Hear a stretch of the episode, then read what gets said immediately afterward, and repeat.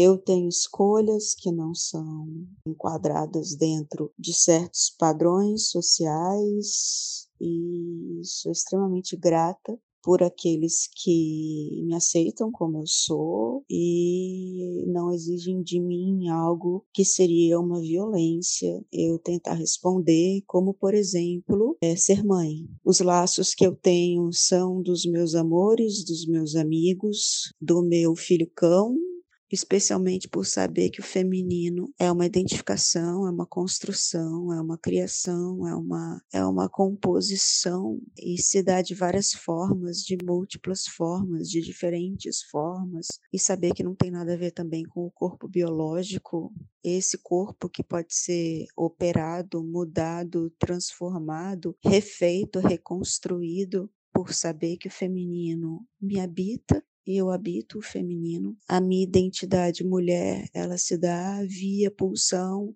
identificação, construção, reconhecimento. Um texto de Rejane Arruda, uma ação do coletivo Elas Tramam.